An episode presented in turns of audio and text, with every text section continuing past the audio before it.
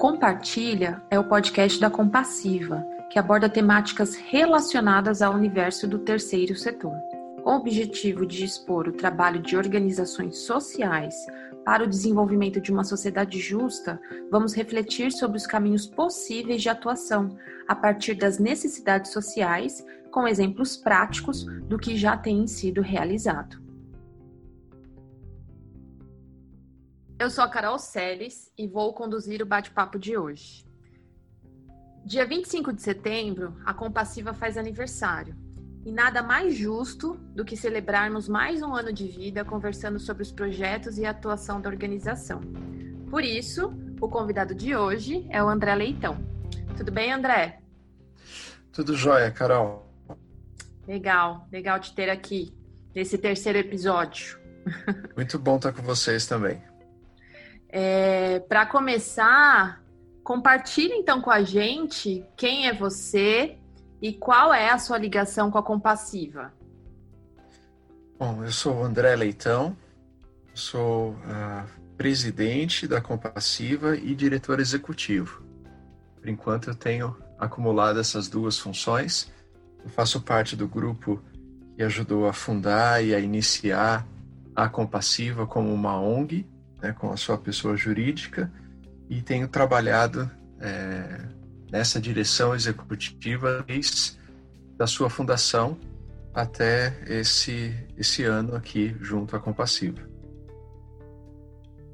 Legal. Então, aproveitando o gancho, fala um pouquinho, destrincha um pouquinho aí pra gente como foi esse início jurídico da Compassiva, onde você estava e para onde, quando você voltou para o Brasil, qual era o país que você estava, enfim, conta um pouquinho esse início jurídico da compassiva e é, para a gente saber uhum. um pouquinho melhor. Então, a gente, uh, eu e a, e a, nossa família, nós estávamos uh, trabalhando no Egito com refugiados sudaneses. A gente desenvolvia um trabalho com uma ONG onde eu coordenava o projeto esportivo dessa ONG e é, a gente usava o esporte, especificamente o futebol,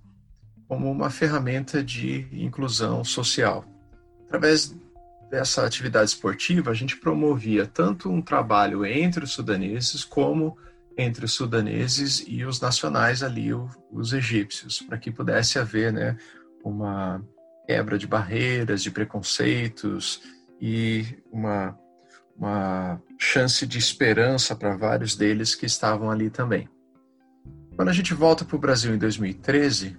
uh, começo a fazer uma pesquisa aqui no Brasil para ver quais as ONGs que estavam trabalhando com refugiados na época. E, para minha surpresa, naquela época haviam né, apenas duas ONGs trabalhando uh, com refugiados aqui em São Paulo. Então, a gente decide iniciar um trabalho para que a gente pudesse estar recebendo principalmente os refugiados que estavam chegando a partir de 2013, 2014, vindos ali da guerra na Síria, no Iraque, toda aquela confusão causada uh, tanto pela Primavera Árabe quanto pela questão do, do Estado Islâmico, né, que foi uh, ganhando cada vez mais terreno e, e cada vez mais expulsando mais pessoas das suas casas ali durante os conflitos a gente busca então dar início a um trabalho com os refugiados. Só que ele não vem, não nasce assim do zero. A compassiva ela já existia como uma uma expressão né, de amor que existia através da igreja, do projeto 242, que é uma igreja batista ali no centro de São Paulo, que já trabalhava antes com crianças, com adolescentes, principalmente uh, crianças e adolescentes em situação de rua. E aí a gente, a gente se une com várias pessoas ali que tinham esse desejo de poder é, ampliar o trabalho e, na verdade, buscar fazer um trabalho que tivesse mais excelência, tivesse profissionalismo e que pudesse uh, alcançar mais pessoas uh, possíveis e levar essa transformação de vida a essas pessoas, como tem sido o propósito nosso da Compassiva desde o início. E aí, em 2014, a gente começa ah, dando início ao nosso, ah,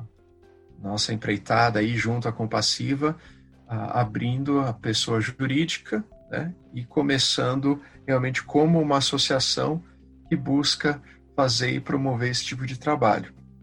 A gente foi desenvolvendo vários projetos e eu tenho sempre ficado mais conectado e mais à frente ali com o projeto com refugiados, parte pela experiência que eu já tive uh, trabalhando fora do Brasil também com refugiados. Muito legal. E, e, atualmente, quais são as frentes, quais são os projetos da Compassiva, né, da organização? Como ela se articula? Hoje nós temos uh, alguns projetos funcionando e eu falo hoje pensando no pré-pandemia, né? Porque agora com a pandemia a gente tem é, reorganizado, redefinido parte dos nossos projetos e da nossa atuação. Então, a gente tem ali, em primeiro lugar, a gente tem o LAR, que é o Levando Ajuda ao Refugiado, que é o nosso programa que busca trabalhar no sentido de fazer com que o Brasil deixe de ser apenas um local de refúgio, um local seguro para os refugiados, mas que possa se tornar um, um, um verdadeiro lar para essas pessoas. A gente acredita que é essa a diferença entre casa e lar. Casa muitas vezes é o lugar que você apenas habita, mora, que você tem ali uma, uma proteção, né? que você tem um lugar para você se abrigar. E lar já é aquele sentido de que você pertence e você sente que pertence a você também e você tenha uma, uma relação de segurança, de esperança no seu lar. E a ideia da compassiva, através do lar, é ajudar a que esses refugiados, esses que estão vindo para o Brasil buscando reiniciar e recomeçar a sua vida, possam ter essa oportunidade de uma melhor forma possível. E para isso a gente trabalha em quatro frentes. Primeiro, que é a grande porta de entrada do trabalho da Compassiva com os refugiados, que são as aulas de português. A gente deu início aí lá atrás com voluntários, com sete alunos, três pessoas, e o trabalho foi crescendo, crescendo durante esses anos, e a gente tem tido uma média de 200 a 220 alunos passando pela Compassiva refugiados por ano, sendo que a gente tem basicamente ali entre 70 alunos no período noturno e 20 a 25 alunas no, no período diurno. A gente tem duas aulas de manhã para as mulheres e temos aula à noite né, para homens e mulheres ali de segunda, quarta e sexta, onde a gente desenvolve esse trabalho de aula de português, porque a língua é a primeira ponte de ligação, é a primeira grande necessidade do refugiado. À medida que ele vem para o Brasil, ele precisa aprender a se comunicar na nossa língua materna e para ele poder então estar tá tendo essa inclusão, para ele estar tá podendo ter essa oportunidade de recomeçar a vida dele. Aí a gente vai aprendendo, entendendo um pouco melhor sobre as necessidades, sobre a família, sobre o que essas pessoas estão passando, e aí a gente vai uh, vendo a, a, parte social que a gente chama, né? Assim, a parte de, das necessidades mais urgentes, que é onde entra o amparo, que é a área do lar que acaba cuidando da, da, das necessidades mais básicas, se tem uma alimentação ou não, se está precisando de uma cesta básica, se uh, tem necessidades de ir ao médico, como vai, quem acompanha, se tem tradução, se não tem, ensinar a usar o SUS, ensinar o transporte público aqui no Brasil, dar orientações sobre isso, ajudá-lo né, nessas, nessas necessidades básicas, por exemplo, mulheres grávidas e crianças recém-nascidas, e roupas, e fraldas, chás de bebê, e várias atividades que vão tentando uh, uh, minimizar o impacto dessa mudança sem ter essa família que está ao redor da pessoa, que acaba sendo essa rede de apoio da família e a comunidade da onde ela veio. E aí a gente busca ser e se tornar essa rede que apoie, que ampare, que ajude essa pessoa a poder caminhar. E depois a gente tem a área da documentação, que é uma área que a gente deu início ali em 2015 e a partir de 2016 a gente iniciou um projeto de par em parceria com a Acnur, que é o órgão da ONU que cuida dos refugiados, para fazer a validação do diploma desses refugiados. Os refugiados, eles que têm vindo ao Brasil, uh, muitos uh, que vinham ali da região da Síria, do Iraque, uh, já vinham com seu diploma universitário, com a sua graduação, às vezes alguns até com mestrado, uma boa capacitação profissional, já experiência, e eles não conseguem trabalhar nessa área de atuação por causa dessa questão legal da sua documentação, a necessidade de regulamentar isso e a, a questão do idioma. Então, enquanto eles estão aprendendo o idioma, enquanto eles estão trabalhando para conseguir ter ali o seu idioma a, a, afiado, preparado para poder voltar para o mercado de trabalho, a gente vai simultaneamente buscando, através da equipe da revalidação de diploma, fazer com que ele consiga ter os seus diplomas validados nas universidades aqui no Brasil. E finalmente, tem um grupo de voluntários que busca e trabalha para que esses uh, uh, refugiados, tanto antes do diploma revalidado quanto após o diploma revalidado, consigam encontrar um trabalho, um emprego, aonde ele venha adquirir essa independência financeira e que ele possa então estar ali é, é, deslanchando né, nesse processo de recomeçar a sua vida. Então, essas são algumas das áreas que a gente acaba atuando de uma maneira mais uh, pontual, mais eficaz, mais uh, realmente direcionada para os refugiados. Agora, além desse projeto do LAR, desse programa LAR que nós temos, né, que são vários projetos dentro dele, a gente acaba tendo também ali o dojo, que é um trabalho que a gente desenvolve através do jiu-jitsu com crianças e adolescentes ali do bairro, e a gente está localizado ali na Liberdade, bem próximo da região da Baixada do Glicério, onde existe uma grande necessidade de atuação uh, da ONG, uh, principalmente pelas necessidades das famílias, das condições de moradia, das condições de trabalho, e que a gente vê famílias em situações realmente difíceis morando naquela região, e o dojo vem promover isso, ajudando é, com a mesma ideia que a gente tinha quando trabalhava ali no Egito com o futebol, a gente vem trabalhando com o jiu-jitsu, que ele serve como essa ferramenta de inclusão, de ajudar com que essa criança e esse adolescente vá adquirindo outros hábitos e outros conhecimentos uh, ali do, do, do, esporte que ele possa usar na sua vida uh, diária. Então, a disciplina, né, o respeito ao próximo, o respeito pelas pessoas,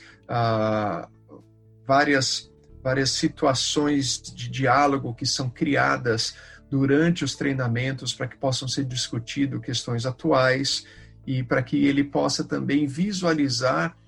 uma esperança de trabalho, de emprego, de estudo, né, que muitas vezes fica distante dele diante da realidade que ele está vivendo ali naquela região. Então, o esporte novamente se torna essa forma de catalisar isso e focar é, essa energia dessa criança, desse adolescente pelo esporte e olhando para além ali do, do tatame, aprendendo regras básicas do esporte que você acaba aplicando para a sua vida como um todo.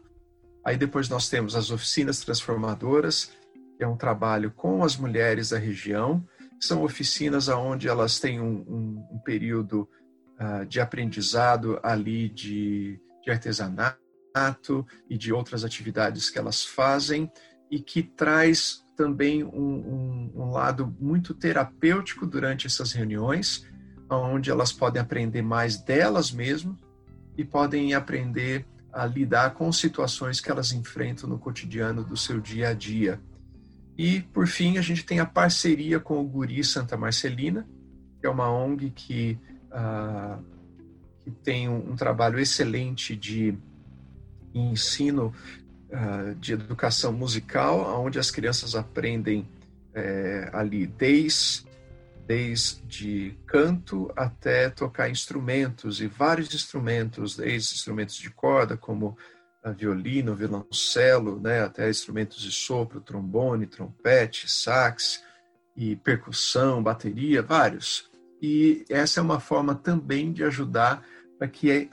haja, para que tenha naquela região onde não existe esse tipo de atividade uh, para aprendizado de instrumentos musicais, para aquela população eles possam ter acesso a esse tipo de privilégio que é aprender a tocar um instrumento e novamente que a música se torne algo presente na vida dessas crianças, desses adolescentes e que eles usem também a disciplina, uh, o foco, tudo que é necessário no aprendizado desse instrumento ou do canto para poder utilizar para a sua vida, para um crescimento também uh, delas como, como indivíduos, como cidadãos aqui em São Paulo e no Brasil você tocou num ponto importante, né? Da atuação da compassiva pré-pandemia, pré-Covid. É, com o Covid-19, como esses projetos todos estão agora? Como tem sido a atuação da compassiva para sanar as necessidades urgentes? Ou se, se isso está acontecendo, como está acontecendo? É, desde o início da pandemia, a nossa preocupação foi em conseguir é, continuar atendendo as pessoas que nós trabalhamos, tanto dos projetos quanto ali da vizinhança, e só que de uma forma que fosse possível diante das limitações da pandemia. A gente tem tido muita dificuldade em fazer isso, porque os nossos trabalhos são sempre presenciais e trabalhando uh, dia a dia com as pessoas que nós atendemos mas a gente conseguiu, graças a um esforço muito grande das equipes uh, das diferentes áreas que a gente trabalha, uh, reformular, por exemplo, as aulas de português têm sido feitas através de aulas online, onde professores e voluntários uh, têm trabalhado e se dedicado para que os alunos recebam ali através do WhatsApp aulas e possam responder algumas perguntas e acompanhar mesmo que seja à distância, e manter um aprendizado, principalmente daqueles que estão bem no início do aprendizado da língua e acabam necessitando mais ainda esse período de aprendizado. Além disso, a gente conseguiu manter ah, também uma doação de cesta básica, kits de higiene, álcool gel, ah, máscaras, e tentar estar tá amenizando um pouco, pelo menos, essa grande necessidade que a maioria da população e dos nossos atendidos tem, dessas necessidades básicas né, e emergenciais ali, para que eles pudessem tanto ter condições de manter uma casa limpa, onde pudesse ter o mínimo de chance de contaminação possível do coronavírus, quanto ter essa pequena pequeno auxílio de uma cesta básica, pelo menos por mês, para ajudar ali nas suas necessidades uh, básicas, emergentes e, e, e diante desse momento. Nós também começamos uma busca de arrecadação de recursos para ajudar principalmente aqueles que são do grupo de refugiados que nós atendemos, com uma ajuda pontual em, aluguel para que eles não, não venham criar uma dívida tão grande ou serem despejados mesmo. A gente tem conseguido, então, ajudar é, algumas pessoas que estão numa situação muito mais vulnerável em relação aos aluguéis, né, para que possa evitar uma grande dívida e que possa evitar com que eles sejam até mesmo uh, despejados no futuro. Então, a gente tem conseguido fazer uma arrecadação para isso e encaminhar para revezar, porque a gente não consegue é, ajudar todos os necessitados, mas a gente tem ajudado pontualmente aqueles que uh, têm uma família maior ou estão numa situação mais difícil no momento, e assim como uh, alguns que têm necessidade de medicamentos de alto custo e que não conseguem uh, com o governo e que conseguiam pagar antes através do seu trabalho, algumas contas de energia, de água, de, de luz, e porque são pessoas que trabalham e que trabalhavam diariamente, que conseguiam né, o seu sustento, o seu recurso ali, meio que diário, semanal, e diante da pandemia e da quarentena ficaram impossibilitadas de continuar gerando o seu recurso próprio e por isso acabam precisando de uma ajuda emergencial. E no, no, no, mais, a gente só tem realmente acompanhado e tentado a, a, a, distância, né, pelas mídias, pela, pelos contatos que a gente tem, saber como essas famílias estão, como as crianças, como os adolescentes estão e buscando oferecer pelo menos o mínimo possível, que é uma ajuda dessa cesta básica ali para os, para os refugiados, para os atendidos dos projetos da Compassiva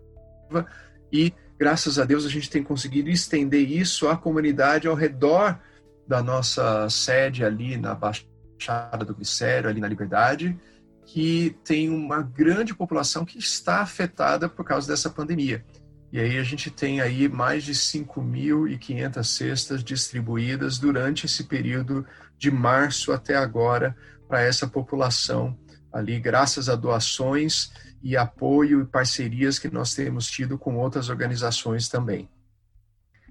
É muito amplo e muito legal. Eu imagino que você, André, tenha tido o privilégio de se deparar com diversas situações ou histórias que devem ter te marcado ao longo aí da sua vida e ao longo de atuações, seja com refugiados fora do país ou aqui. É, mas você teria alguma história, algum acontecimento para compartilhar com a gente que te marcou e já que a gente faze, fazendo recorte, né, de estarmos na compassiva nesse período de compassiva de seis anos, né, de atuação desde o seu retorno para o Brasil. Você teria alguma coisa, assim, alguma história que tenha marcado a sua vida e que você poderia e gostaria de compartilhar com a gente? Tenho, tenho. Na verdade, eu acho que a gente tinha que fazer um outro podcast só das histórias, né? Porque são, são muitas, no sentido de que a gente vai acompanhando um pouco da vida das pessoas e a gente vai vendo é, vai vendo a transformação. E parte do nosso trabalho, do nosso alvo como compassivo é ser um agente de transformação na vida das pessoas com que nós trabalhamos. E aí eu, antes de falar de alguns exemplos daqueles que nós atendemos, eu quero ressaltar que na compassiva a gente sempre entendeu que o trabalho voluntário era essencial e que a gente quer continuar trabalhando é, de maneira forte com o voluntariado, por quê? Porque o voluntariado ele transforma a vida do voluntário e ele abre o horizonte daquele que se dedica a ajudar o próximo, a amar o próximo, servir aquele que tem uma necessidade, uh, seja pontual, seja momentânea. E a gente tem visto isso acontecer desde os brasileiros que são voluntários, como os atendidos e às vezes refugiados que se voluntariaram para nos ajudar. E aí uma das histórias nossa é um dos alunos que fazia aula de português com a gente e quando a gente tinha as clínicas duas vezes por ano na compassiva que a gente chamava de Dia da Saúde, onde médicos atendiam ali refugiados com tradutores ah, na sua língua nativa e podiam ajudá-los a né, falar e conversar com os médicos, um dos alunos vira e fala assim: vocês me ajudaram, agora eu ajudo vocês traduzindo aqui para os meus irmãos. Então a gente viu nessa pequena, nesse pequeno gesto que não só ajudando ao refugiado, a gente como voluntário, como brasileiro, a gente cresce de maneira realmente é, é, muito gratificante, muito impactante na nossa vida, mas a gente também contribuiu para que esses que estão recebendo o atendimento se tornem agentes também de modificação e transformação na vida de outras pessoas, né? E a gente tem vários exemplos. Eu lembro do, de um dos primeiros diplomas que nós entregamos para um refugiado e depois o processo de validação, que é um processo muito caro e um processo lento, um processo extremamente burocrático por causa das nossas leis e da legislação no Brasil. Eu espero que seja atualizada e modernizada, porque é necessário a gente acelerar esse processo para que nós possamos devolver parte dessa história e dessa dignidade que é roubada desse refugiado pela situação de guerra, de perseguição, de deslocamento forçado que ele acaba sendo submetido quando ele vem buscar o refúgio aqui no Brasil ou em outro país, é, a gente realmente tem que entender que fazendo isso a gente vai não só beneficiar esse refugiado, como o próprio Brasil vai poder estar crescendo com isso e, e, e novas oportunidades vão surgir e vão ampliar as chances de uma de um crescimento para nossa própria nação. Mas nessa devolução, né, nessa entrega desse diploma, esse refugiado, ao vir receber, ele trouxe ali um, uma garrafa de guaraná e, e alguns bombons. E ele falou assim: eu na minha primeira formatura eu saí para celebrar numa festa com os meus amigos, a minha família, mas hoje a única coisa que eu posso trazer para a gente celebrar junto é esse Guaraná e esse chocolate aqui. Mas eu estou muito feliz porque eu estou recebendo meu diploma pela segunda vez. E ali a gente pode ter uma ideia da importância desse momento em que você entrega o diploma revalidado para o refugiado. E eu sempre falo a partir dali que não é apenas um papel, não é um documento, mas é um, um uma devolução de parte da história daquela pessoa. Nós que temos a oportunidade de estudar, fazer uma universidade, depois fazer um mestrado, uma pós-graduação, você sabe o sacrifício que é, a dedicação que você precisa ter para isso, o esforço que você faz para poder alcançar aquele objetivo, aquele sonho. E quando você é forçado a ir para um outro país, você acaba perdendo isso. Você não é mais o enfermeiro, você não é mais o médico, você não é mais o engenheiro. Né? Você, você ainda é no sentido de que você tem o conhecimento e a qualificação, mas você não tem o reconhecimento dessa qualificação e desse conhecimento que você tem para poder atuar aqui no Brasil. E isso é doloroso que você tem a capacidade, a condição de fazer algo que você se dedicou, que você se preparou para fazer e não consegue. Então, quando a gente realmente tem essa grande oportunidade de devolver um diploma, é algo realmente marcante, emocionante para a gente, por ver parte dessa história dessa pessoa podendo ser resgatada ali ah, naquele momento em que você consegue conceder esse documento para esse refugiado. E outras histórias do dojo com as crianças, os adolescentes, e você poder ver o desenvolvimento daquele menino, daquela menina que vem, às vezes, de uma situação bem complicada, familiar, bem desajustada, desorganizada, e através do esporte, das conversas, do acompanhamento, dos monitores, dos educadores, além do próprio mestre ali que vai trabalhando e ensinando a, a, o esporte para aquela criança, aquele adolescente, vai colocando ali também valores e uma presença de alguém que se importa, que ama e que caminha ao lado dessa criança e desse adolescente, e você vai vendo o desenvolvimento físico, motor, às vezes de uma criança que não tinha oportunidade para praticar nenhum esporte, que nunca teve a, a, oportunidade de ter sequência em algo que ele gostasse de fazer, que ele pudesse fazer por escolha de estar ali, e você vê o crescimento dele ou, ou daquela menina, e você vê que eles vão ah, aprendendo a sonhar, e a ter esperança e a ter o desejo de ir além daquilo que eles estavam acostumados a achar que seria possível para eles. E da mesma forma a música, quando você vê ah, durante o meio do ano e o final do ano que há apresentações ah, das crianças ali quando estão aprendendo seus instrumentos musicais e chamam parentes e amigos, só de fazer uma escala numa flauta num saxofone ou num violino, uh, toda a família já celebra e alegra a conquista dessa criança e desse adolescente. Então, esses anos da compassiva têm sido extremamente enriquecedores para nós que trabalhamos ali e para aqueles que se voluntariam para trabalhar ali também, porque a gente vai vendo que o nosso trabalho e que o nosso lema de ser uma compaixão que transforma e não uma compaixão que você olha e você sente, você ah, né, tem aquele sentimento de pena ou de desejo de que houvesse uma mudança, uma transformação, mas você continua se acomodando.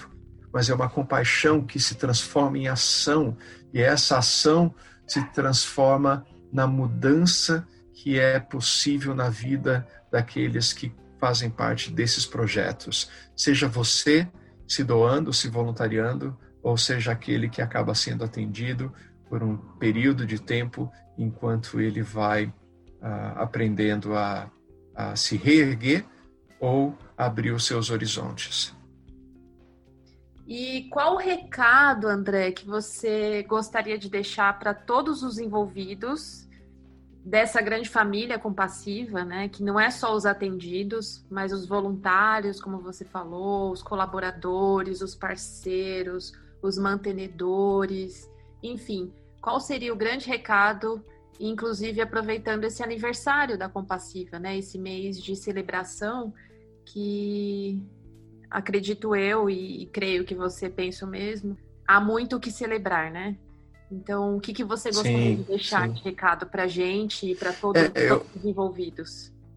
Na verdade, assim, eu creio que a primeira coisa é exatamente o que você falou, é agradecimento, né? A gente é muito grato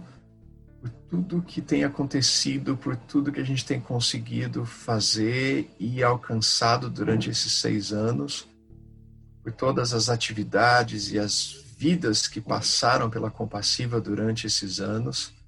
a gente olha para trás, a gente vê o início de tudo isso, a gente realmente tem muita alegria e gratidão no coração em relação a isso. E principalmente eu tenho muita gratidão por todos os voluntários, aqueles que já foram voluntários e aqueles que continuam sendo, pessoas que têm muitas vezes se voluntariado por mais de, de um ou dois anos em projetos ali da Compassiva feito com amor, com dedicação. E o meu primeiro agradecimento realmente assim é a esses voluntários, porque sem o voluntariado isso não é possível. Sem as pessoas participando e doando o seu tempo, doando o seu talento, seu dom, uh, seu amor, sua empatia, sua compaixão, né, é, a sua esperança ao caminhar com aquele que está vindo ali, isso não seria possível. Então, para mim, a, a grande alegria, uma das grandes alegrias é essa, ter voluntários, voluntários que vêm, participam, que ajudam esses últimos seis anos e fazem isso possível. A equipe da Compassiva, que trabalha ali no escritório, que trabalha organizando e ajudando os voluntários a trabalhar e ajudando a colocar uh, o rosto né, da Compassiva, a cara da Compassiva para fora e para que todos possam realmente cada vez mais conhecendo aquilo que a gente tem feito e que a gente ainda quer fazer e melhorar naquilo que faz uh, para cada vez ajudar mais o nosso próximo. Realmente é uma equipe que vem se formando durante esses anos e é uma alegria muito grande ter pessoas uh, capazes, qualificadas e comprometidas com essa visão, com essa missão da Compassiva agradecimento aos apoiadores, aos doadores, aqueles que têm feito desde a sua doação pontual quanto recorrente e feito com que tudo que a gente comentou aqui, que a gente falou e que está na nossa mídia social e que está no nosso site possa acontecer e continue acontecendo,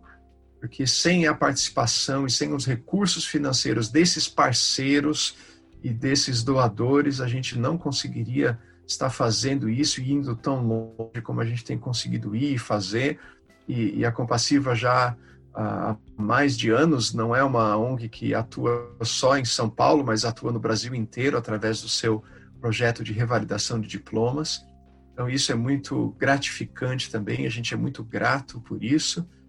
uh, pela diretoria, que é uma diretoria comprometida, que atua, que está uh, uh, sempre pronta a a responder e a buscar saídas em situações onde a gente tem uh, necessidades ali. Então, realmente, assim, a gente tem muito que celebrar, que agradecer, mas principalmente pela fase, pelo momento que a gente passa, a gente também tem um apelo a fazer para aquele que ouvir e aquele que puder a participar, seja aquele primeiro voluntário lá de seis anos atrás, até aquele que está hoje, ou aqueles que são conhecidos, ou aqueles que acompanham o, o trabalho da compassiva à distância e se identificam com a causa e com o nosso objetivo, é de pedir que nesse momento essas pessoas se mobilizem para nos ajudar também, principalmente financeiramente. É, como era esperado, depois de algum tempo, a, essa, essa pandemia acabou afetando a vida de todos os brasileiros e todas as pessoas ao redor do mundo e afetou economicamente e isso se reflete nas doações e nas contribuições ali para que a gente consiga uh, continuar desenvolvendo o trabalho que a gente precisa desenvolver. E a gente tem tido uh, realmente uma arrecadação talvez ali de 25% daquilo que a gente tinha antes e a gente realmente precisa retomar uh, essa arrecadação e conseguir uh, reverter isso para que a gente possa continuar sonhando com as pessoas e, por, e continuar atendendo e demonstrando esse amor que transforma a vida das pessoas, como a gente tem feito nesses últimos seis anos. É isso, André. Muito obrigada.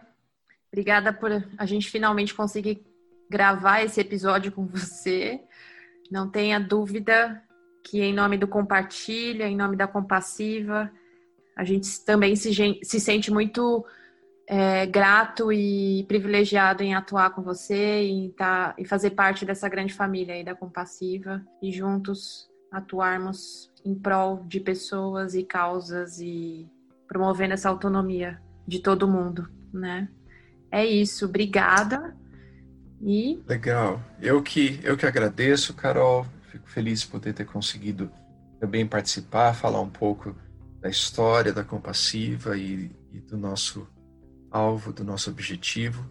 né, e poder estar compartilhando um pouquinho mais com, com você e com aqueles que vão estar ouvindo esse podcast também. E eu agradeço muito. É, tem sido um privilégio sempre estar caminhando com todos a Compassiva e com aqueles que vão estar ouvindo também. Muito, muito obrigado. É isso, gente. Esse foi o Compartilha, o podcast da Compassiva. Para conhecer mais sobre o nosso trabalho, acesse www.compassiva.org.br. Siga também as nossas redes sociais e fiquem atentos, pois virão novos episódios. Afinal, temos muito que conversar sobre o terceiro setor e a sociedade. Até a próxima!